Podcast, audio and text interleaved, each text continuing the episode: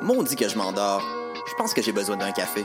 Téléphone intelligent, dis-moi où est le Tim Horton le plus proche. Fuck le Tim Horton. Quoi? Va donc au Salonger à la place au Salonger. Le café est vraiment bon, tu vas l'apprécier. C'est pas juste un jus de boîte que tu bois en attendant qu'il soit l'heure de tomber dans le jean à cochon. Situé au niveau métro du pavillon Aquin, le Salonger, c'est la place pour te sustenter. Du 7 au 10 septembre, rue Saint-Denis, dans le quartier des spectacles, Oomph, le festival de la rentrée, en collaboration avec les microbrasseries Trois Brasseurs, te propose 4 jours de musique, humour, art de rue, sport et plus encore. Voyez gratuitement DJ Jazzy Jeff, Low Larry Adjust, Marie-Pierre Arthur, La Bronze, Hidalgue, Brown, John Jacob Magistery et une tonne d'autres artistes. Vivez l'expérience festival maximale avec le bracelet exclusif Oomph en 360. Détails et horaires sur oomph.ca. Bonjour, bienvenue à Passeport International, votre émission de création et de documentaire radiophonique. Ici Boris Chassagne. Aujourd'hui, nous britannisons le documentaire radiophonique avec la remarquable Olivia Humphreys.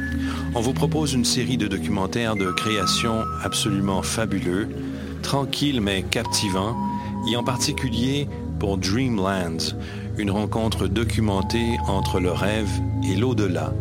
Et puis Songlines, où un père raconte le fantastique rêve d'une symphonie entendue au lendemain de la mort de son fils, mais qu'il prendra 30 ans à coucher sur papier pour finalement l'entendre jouer par un orchestre. Ces documentaires uniques seront suivis de Marriage Master, Nothing Weird or Wonderful, Snowden, The Trip et de Denise. Carte blanche donc à Olivia Humphreys sur Passeport international de choc.ca.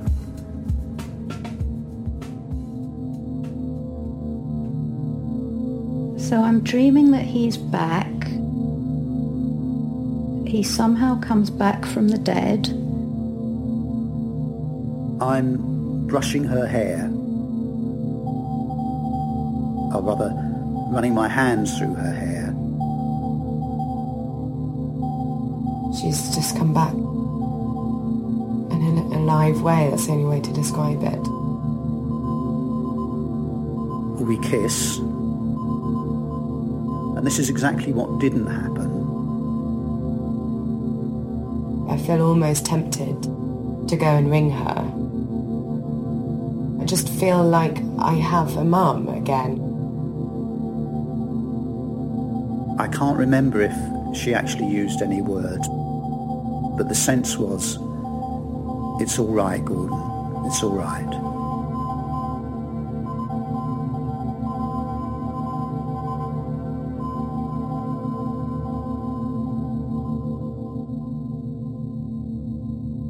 Sometimes death isn't the end. Sometimes, in dreams, the dead and the bereaved meet again. Loved ones seem to come back to say goodbye, to deliver messages, to console the living. At other times, they can be upsetting dreams, leaving us with a sense of unease, confused by the reappearance of those we thought we'd lost for good. For Karen, such dreams follow a familiar pattern.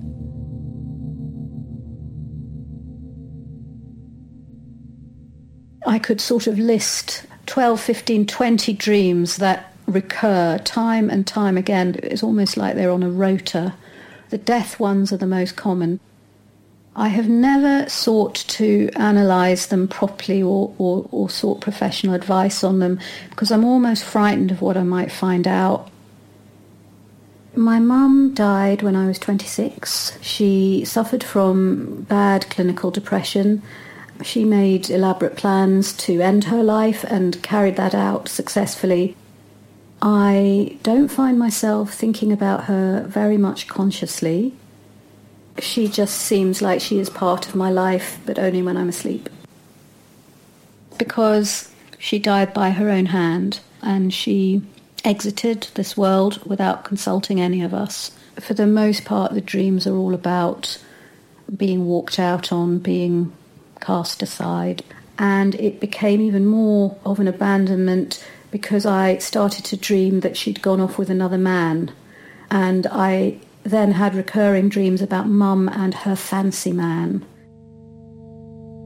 I don't know anything about him really, except that he has taken her away, showered her with compliments, made her feel special, and that she has opted for that, has walked away from her family with all its responsibilities and worries to something much higher and brighter and more enjoyable and uplifting. My mum is there looking slim, attractive, enjoying some kind of hedonistic type of existence with her admirer and there would be this sense of, oh, you've left us to just moulder away.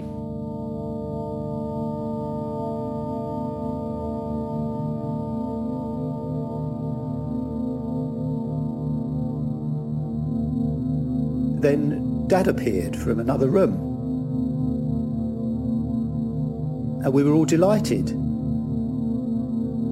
Oh, you're here, how great. But um, aren't you supposed to be dead? He somehow pops up with something funny to say. I constantly kind of feel the sense of him watching over me and guiding me. And actually, when I speak about that to some people, they get a bit jealous, which I find quite funny. Then we, we started to feel a little resentful of the fact that we shelled out for this coffin and uh, we didn't need it anymore. Just kind of being in each other's space again, I suppose. I just didn't want to wake up. I didn't want to wake up from it.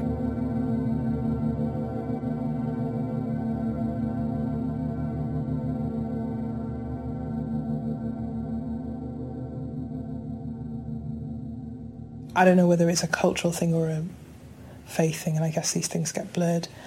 But there was very much a sense that you shouldn't be you shouldn't be dreaming about people who were dead. He was called Azaro. We were very, very close. We were closer, I'd say, than, than most than most siblings. There were two dreams. The one I can remember more vividly now was the one that was years and years later. And it was one of those dreams where nothing really happened. When I think about that now, that one immediately still makes me feel really uncomfortable. So it was just, it was too real. It was too real. It was too normal.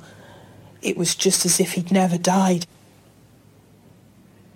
It's almost like if you're seeing someone in a dream who is not alive anymore, then that's not them and that's almost it's almost as if it's a manipulation. It's a something darker is manipulating you through the feelings you have for that person.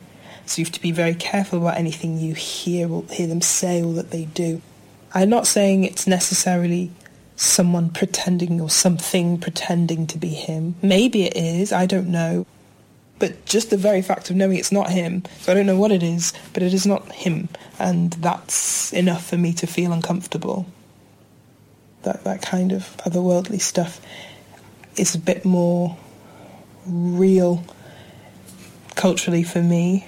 You know, as much as in British culture people don't really believe in, you know, occult and that kind of thing in Nigeria, for some people that's just their religion. So for me, anything that has any semblance of that, I reject it really wholeheartedly. I didn't find it comforting because I was just like, what are you doing here? Like, why am I seeing dead people in my dream? That's what I'm thinking. It's not like, oh, Azaro. Like, no. No. He doesn't belong in my dreams.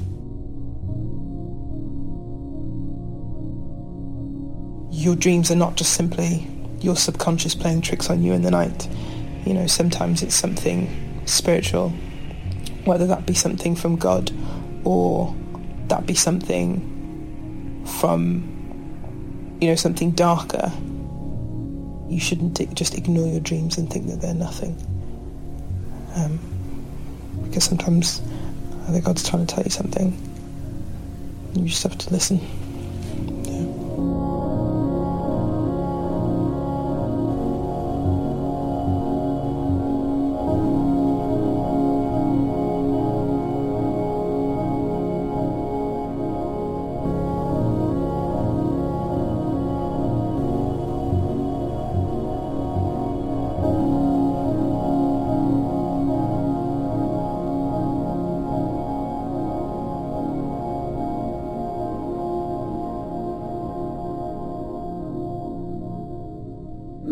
Husband was someone I had met when I was very, very young. I wasn't even 20 yet. In our early years, incredibly happy and compatible. We did a lot of exciting things together before we settled down. I had our daughter Sarah in 2000 and not very long after that I did notice his increasing alcohol consumption. He just started using the drink as not only something to enjoy but a bit of a crutch and a bit of an escape I mean, it was really the classic kind of alcoholic spiral, you know, somebody just becoming worse and worse and worse and more and more enslaved by addiction. It began to be a terrible issue between us, started to jeopardize the marriage. I really had given up hope that he was going to conquer it because he didn't do the step one, which is want to conquer it. It's always the step one with any addiction. Didn't want to, so there was no hope what happened in the end was that, to all intents and purposes, he just dropped dead of massive liver failure on the day that we were selling the, ha- the matrimonial home because by then the marriage had disintegrated. We'd divorced, um, and he died two and a half months after the divorce came through on the day we were moving. He just drank and drank and drank and died, and that was that. The nights when I'm not dreaming about my mum, I'm often back in that house watching him drink himself to death. So I'm dreaming that he's back. He somehow comes back from the dead. And I'm a little bit surprised to see him, but not entirely. We talk a little bit and we both acknowledge that he's probably living on borrowed time and he's he's come back still with a very, very tiny fragment of functioning liver and that this is not going to last, that he's probably only come back for a few days or weeks. Uh, and it's there's a sense in my mind of wanting to help him cling on, wanting to stop him drinking anymore, which he still continues to do despite the illness. And then part of me saying, well, I just wish you would go now because I just can't move on. You know, for heaven's sake, if you're going to die, just die.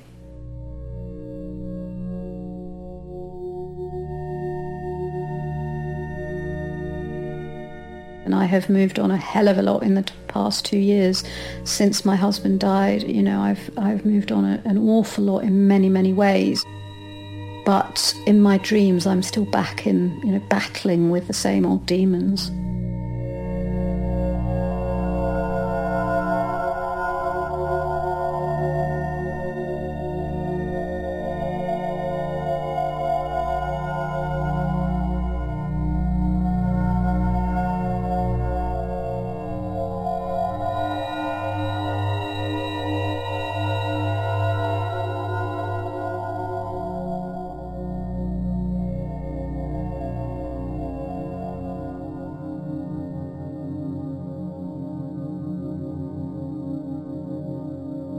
Some dreams seem to foretell a death.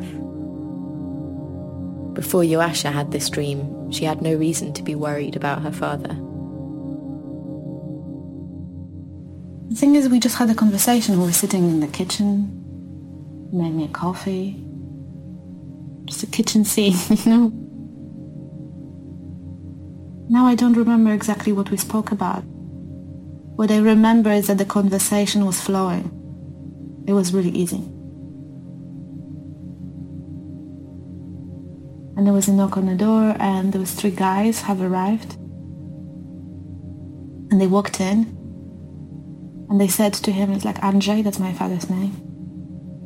We'll have to go now. But they said it really really kind of nicely and really peacefully.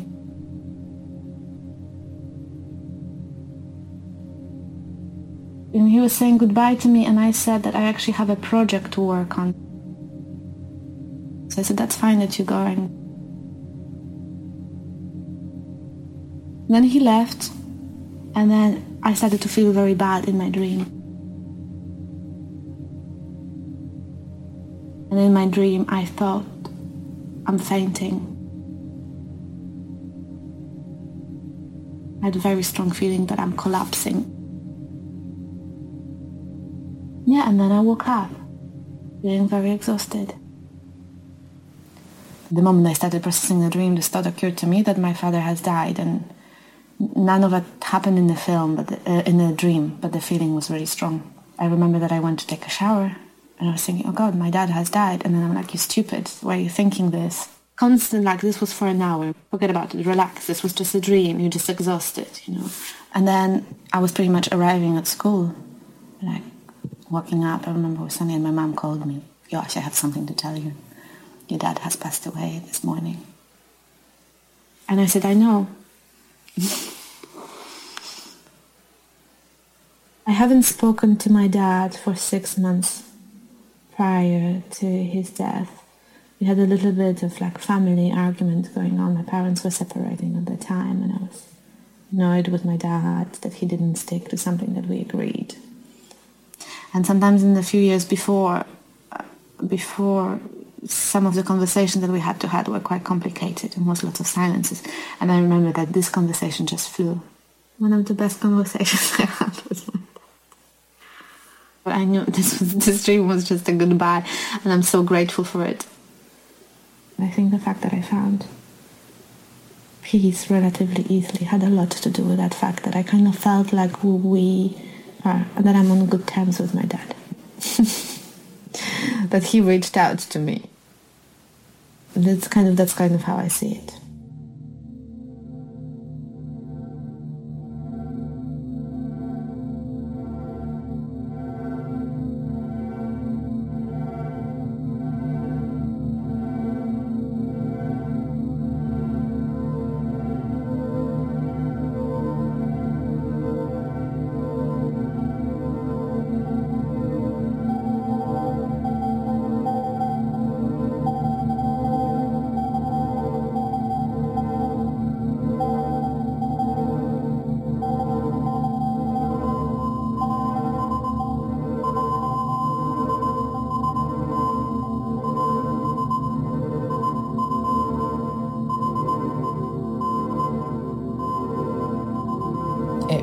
Like letting go of something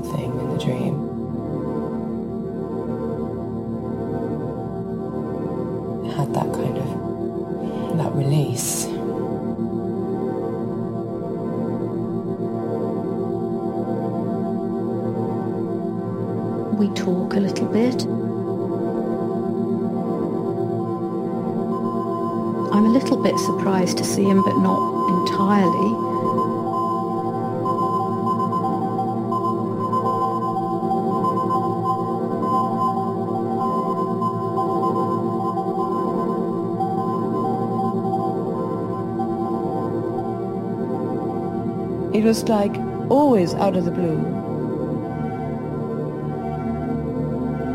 And I always thought this is the last time. And this is exactly what didn't happen.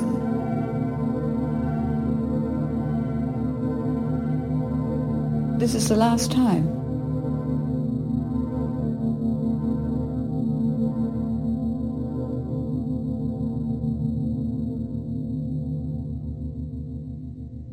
Soon after his death in an accident, Josephine's husband Nicholas started to visit her.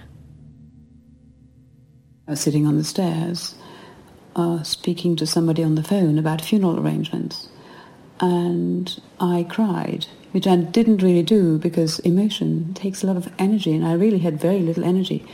Didn't sleep much and didn't eat much. I couldn't eat. So I cried, and I could feel inside myself like a real storm of emotion going round.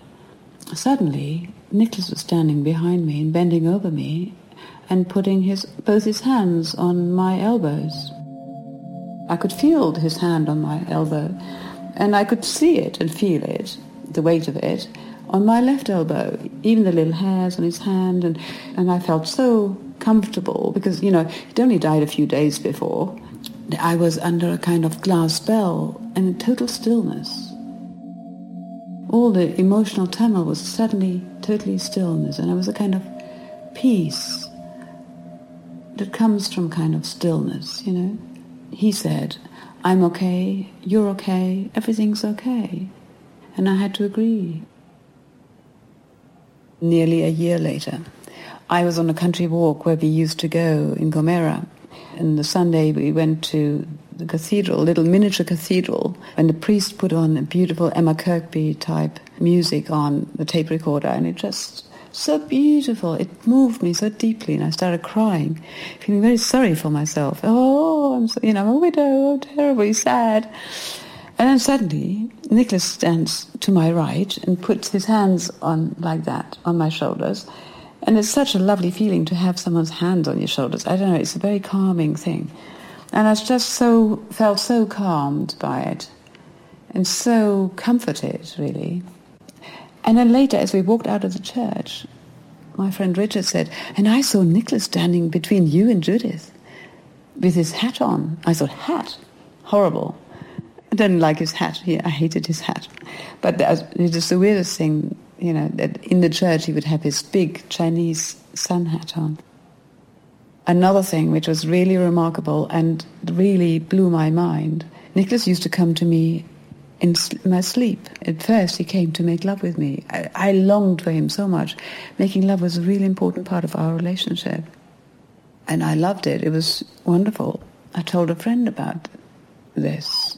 And she said, Oh, yeah, a friend of mine whose husband died of a heart attack. They were very much in love, and it's 10 years ago, and the husband still visits her and they make love. I thought, What? I mean, it's just another world opening up. I didn't know you can commune with the dead like this. One time in my dream, he told me that he couldn't make love anymore. He couldn't manifest in this physical way anymore. And that was fine. But he still was around to be looked at. A year and a half after he died, I was in Germany visiting a girlfriend. Every night I had a very fantastic dream with Nicholas in it.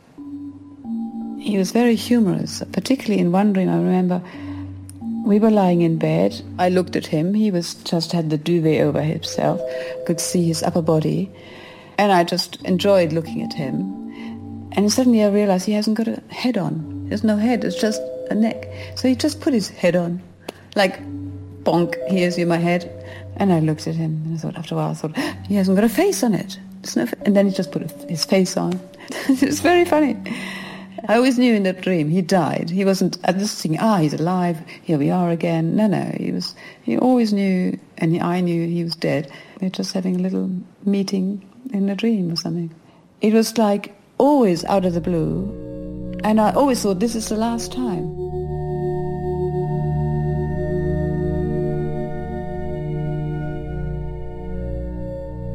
But I wasn't gonna tell anybody at that stage about his visiting me and, and all this. It felt so private, and I didn't want anybody else's opinions about it, just my nearest family.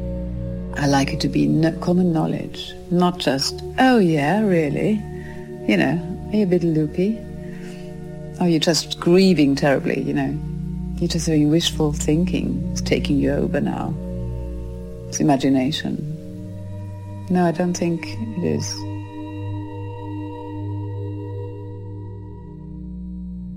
And then it stopped. And it was like it was over. He was not coming back in my dreams anymore. It was so sad. I felt bereft. And I think after that I began to really feel the loss of him. That really was like a signing off, you know.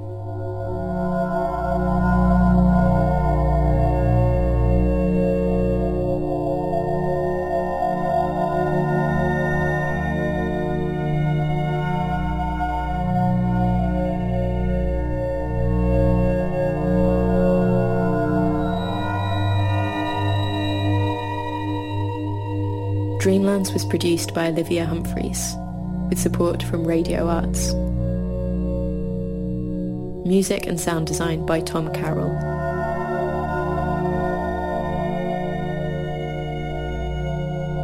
Thank you to Karen, Gordon, Annie, Abua, Joasia, Jack and Josephine for telling me their dreams. And thank you to those who make their appearances in our dreams.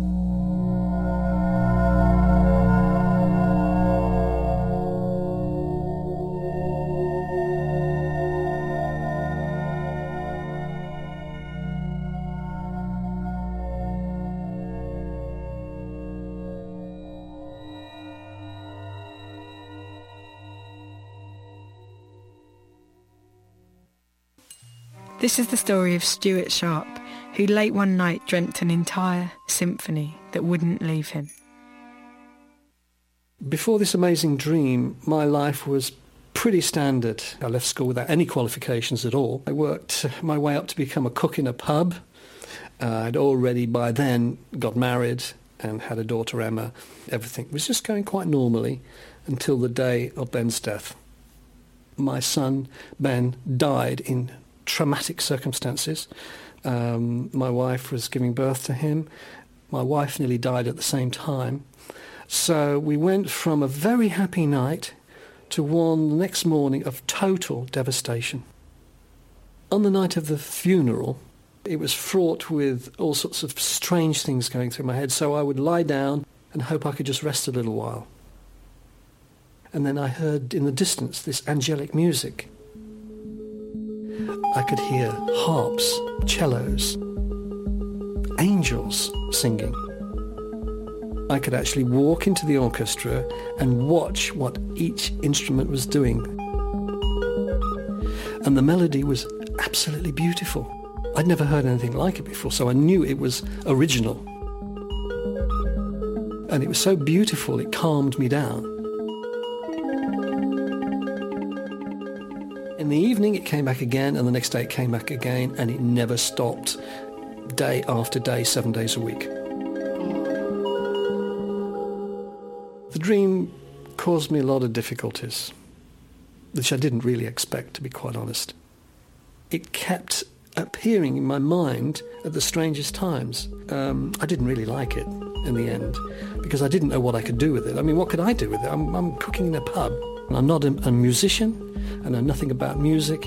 I wanted to just get on with my life, and it wouldn't let me. And I tried to drown it out of my life with alcohol. That didn't work. I never ever thought for one minute it was any form of psychosis. But many other people did. They thought I needed certainly some psychiatric treatment. Most people thought I was schizophrenic. And I knew if I told many more people that I would definitely be, well, almost certainly be sectioned. So I knew that one day I would have to stop being a cook and I have to find a way of going on a journey to get this music out of my head and recorded. But it took a couple of years to have the courage to tell my wife and my family that I was going to go to London to record this music. But eventually I did go on that journey and it caused me to be living on the streets of London, homeless for five years, living in squats. My wife divorcing me, marrying somebody else, which I don't blame at all. I was disconnected from my daughters, which was a disaster for me.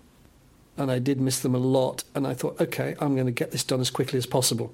So I'll be disconnected from the shortest possible time. I'll get it done next year. It'll be done next year. And then next year came and it wasn't. Until I uh, understood that they were having a better life with somebody else. And at least I felt, well, they're safe and happy. And however long this is going to take, one day I'll come back into their lives. I didn't have any clue that it would take me 30 years to get round to doing this. One day, on the street, I met a jazz musician by the name of Anthony Wade. He became my good Samaritan, and he tried to help me bring the music out of my head onto a piano. So it had to be like note by note.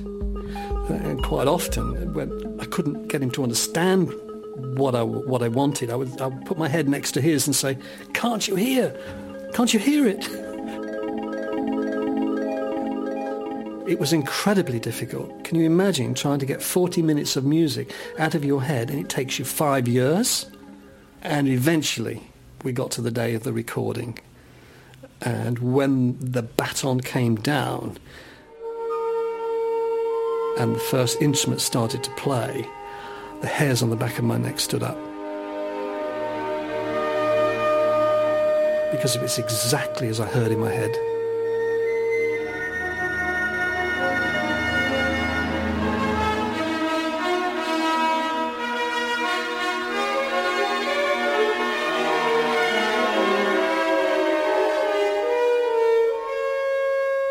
and I wasn't quite sure whether I was back in the dream.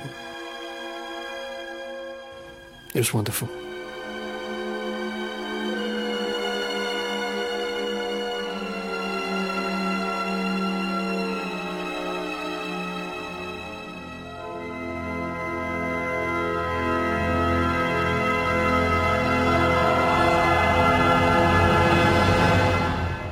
In my mind, the journey has been successful.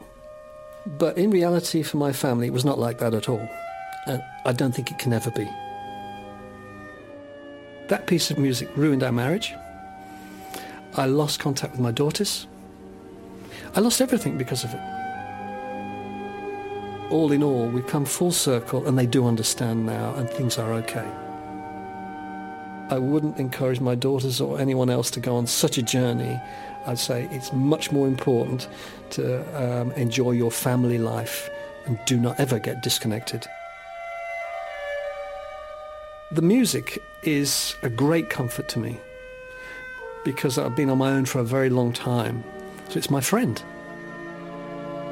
If ever I'm feeling lonely or down or whatever, which I try not to be, but if I ever get in that situation, I just play the music.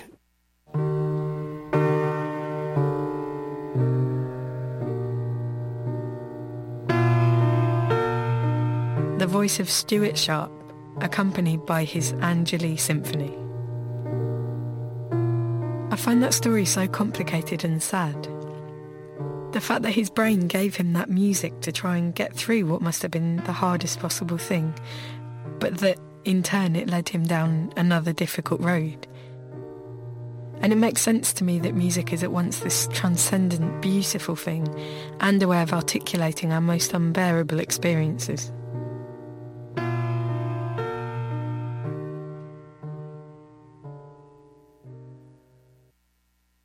She gives the date, which I wouldn't have remembered otherwise, I think. My 18th birthday, 20th March 1939. I wasn't really aware of him straight away. When I re- realised um, that he was rather good looking was when we were in the metro. I thought him, he's rather dishy.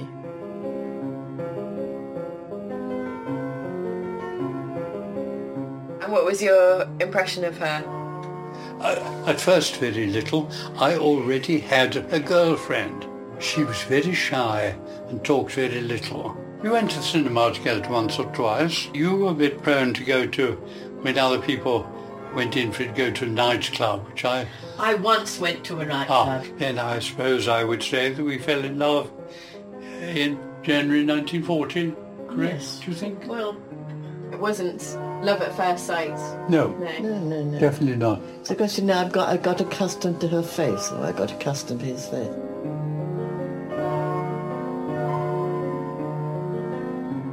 We were married in September of 1945, so that makes it 67 years and a bit. I can't think of advice give about how to stay married. I'm always puzzled by people who don't stay married, but I don't know if that's a useful contribution. Probably bad imagining what it feels like to want to be married to somebody else, which is never an, never an affliction that you know that I've Well, suffered. somebody else is one thing. The other thing is not being able to get on with what you've got. And the thing is that you really have to endure. Um, You don't know what you can put up with. You think you can't put up with it any longer, but you can really. I've never had that feeling at all. You never feel you have to endure. Uh, no, not the least. The only thing is she's had many operations, but she's never had an operation to remove her perfectionism. Her perfectionism is the biggest difficulty. Well, no, I mean, it's his, his imperfectionism. He doesn't mind things. He doesn't notice things.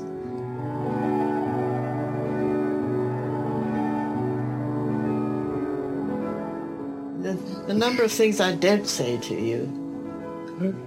Oh, yes. Yes, yes, yes. Like, why do you put, put keep your? You used to have your pajama jacket outside your trousers, and now you have your pajama jacket inside your trousers, which isn't very elegant. And uh, What a strange thing to fuss about. yes, quite. That's all. Well, a tendency to know better. Oh, yes. She's a great giver of good advice, which is um, not entirely correct approach to life.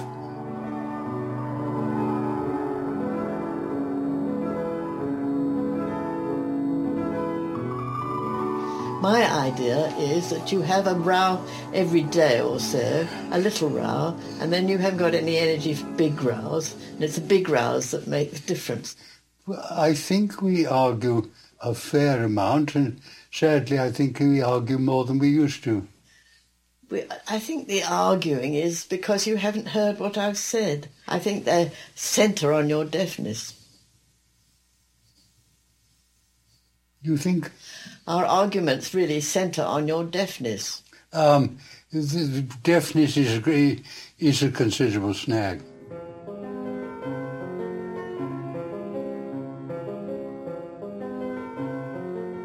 Anything else you've learnt about marriage? Don't know, not to expect too much of it. Yes, I suppose that's true. And I wouldn't like not to be married.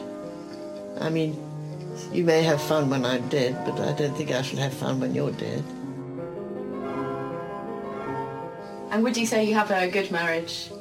Well, yes, one's been contented on the Vous écoutez CHOQ Indeed. pour sortir des ondes.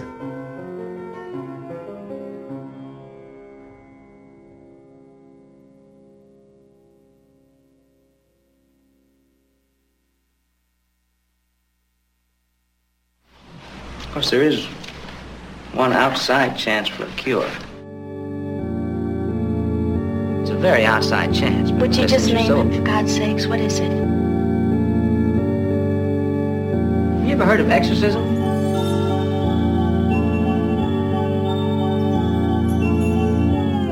People are often surprised, I think, that the Church of England, which always seems such an unsensational institution, actually has anything to say at all about questions like spiritualism and exorcism. But of course, it always has to leave room for the clear fact that the Church is in the business of the supernatural and exorcising demons and haunted places and so on is part of the Church's tradition. It's been uh, pretty much discarded these days, but uh, it uh, has worked. You're telling me that I should take my daughter to a witch doctor. Is that it?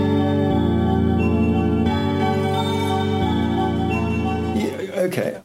So the Church of England produced a report called Exorcism in 1972 to look at the whole question of people and places being disturbed. The report actually led to the Archbishop of Canterbury suggesting that all dioceses in the Church of England should appoint uh, what was called a deliverance minister, that is to say, an exorcist. So from the early 1970s up until the present time, all Church of England uh, bishops will have such a, a member of staff. Title exorcist, of course, is never used. These are words that are now owned by the makers of horror films and sensationalist literature rather than the, the, the, the church. Lead us not into temptation, but deliver us from the evil one. The servant of the Holy Spirit. As it was in the beginning, is now, and ever shall be, world without end. Amen. Most of this work does seem to concern places rather than people. I mean, I think quite sensibly and reasonably, the church has recognized that what in the past would have been thought of in terms of the possession of people is probably now best left to, you know, to the medical profession. No priest nowadays is, is, you know, is permitted to perform anything called an exorcism or resembling an exorcism on his own authority there- there'd be no question of not involving the medical profession. I don't think there's anything, you know, as weird and wonderful about about the process of delivering it or attempting to deliver, in inverted commas, uh, a, a building, as you know, the press and Hammer horror films might like to to make out. An exorcism on TV is going to have a lot of candles. We only light candles when we have church services. But I tell you, every time a vicar appears on TV, you know, in a, in a sitcom usually, there'll be hundreds of candles burning in the background, you know. The, the normal process is, uh, is prayer. Little more than, well, I say little more, but for the church, of course, is deeply important. The saying of prayers in the building. A visit. The sprinkling of holy water, maybe. It might involve the celebration of the Eucharist, the communion service, in the building, because of course the Eucharist is associated with the presence of Christ, the presence of all that is good. It's about restoring a sense of peace and calm to people and, and to a place.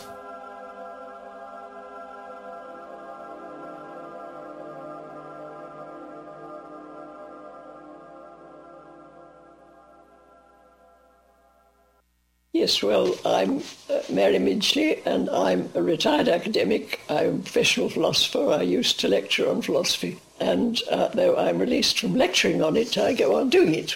Maybe you could tell me how you first heard about immortalism. Well, I think I picked it up from a news item in the first place, and I thought, goodness me, that's strange. It is this idea that uh, not only should we all be helped, uh, not to grow old in a painful manner, but we should be kept alive forever. The idea is that we can sort of reverse aging so that eventually nobody would die at all. Now, it did seem to me that this last aim is a very strange one. I then began to think that we should know how, to, how we would live in a world where nobody did die at all, and that's really um, a different pair of shoes and takes different kind of thinking.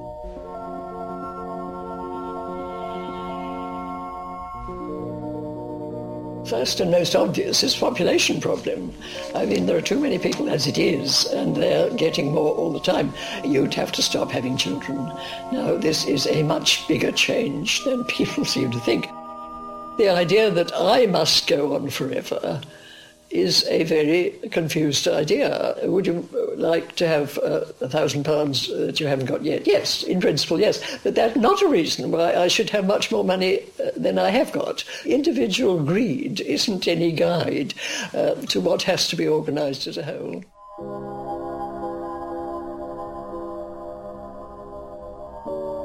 You see, it's not only oneself that isn't going to die, it's everybody else. If you think of any politician or uh, industrialist who you particularly don't want to see around forever, well, you would see them around forever. you see, the same people would be competing for the same power.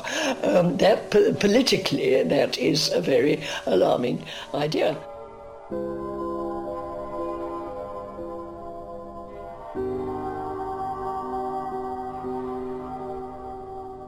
In the course of a career, people are aiming at various things and they either get them or in the end they say, oh, well, I can't, I'll pass it over to somebody else. We ought to be able to do that, should we not? You know, we're not isolated creatures.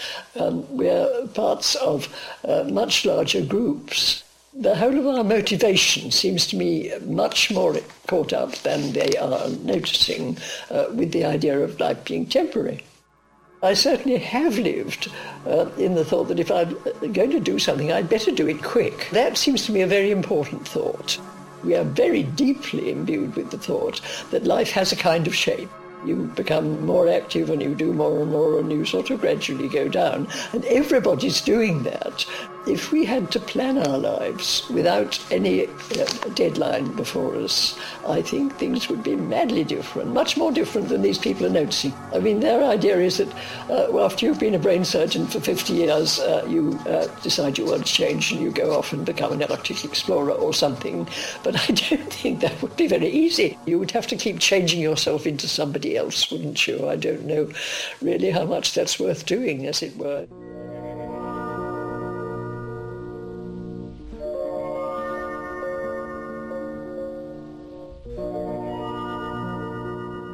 Now, this seems to me to be part of a general tendency to look for something in the remote future because that's exciting and what's more, it's very clear, rather than dealing with the nitty-gritty of the difficult problems around us. And I have the same impression about this reliance on space colonization. It's not going to happen. People think they're going to Mars. Well, they're not.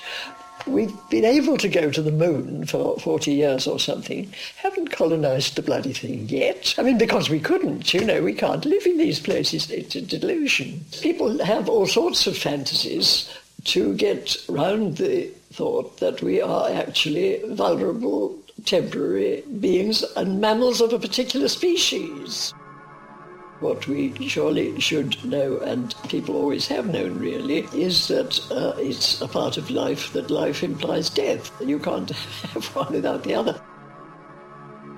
This is what I suppose what Socrates meant by saying philosophy is practice for death, and a lot of Christian thinkers have said you have to sort of uh, practice dying. It, it isn't that you just sit down and are miserable, but that you become aware that you are this kind of temporary and not completely complete being.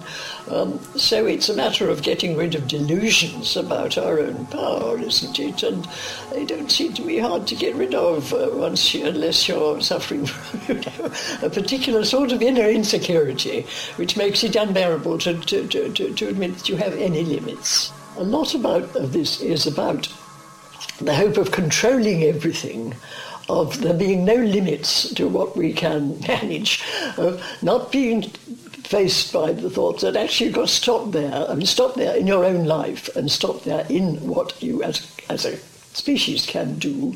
So you better do the bit that's present, you see. Um, this is the sort of general moral that I would wish to uh, enforce, I think. We'd much better do what needs doing now. I think they are frightened of the normal aging process in a way that actually isn't really necessary. There's nothing uh, wrong with being 92 as such, so long as people treat you right, and they seem to be treating me quite right. It's just that it's probably getting to be about enough. I might think that's enough quite soon. I mean, if you gave me 50 years, I suppose I'd know that I was going at the end of that. Well, that's not so bad, you see, but, but, but there's no reason you will ever stop. Vous écoutez Choc pour sortir des ondes.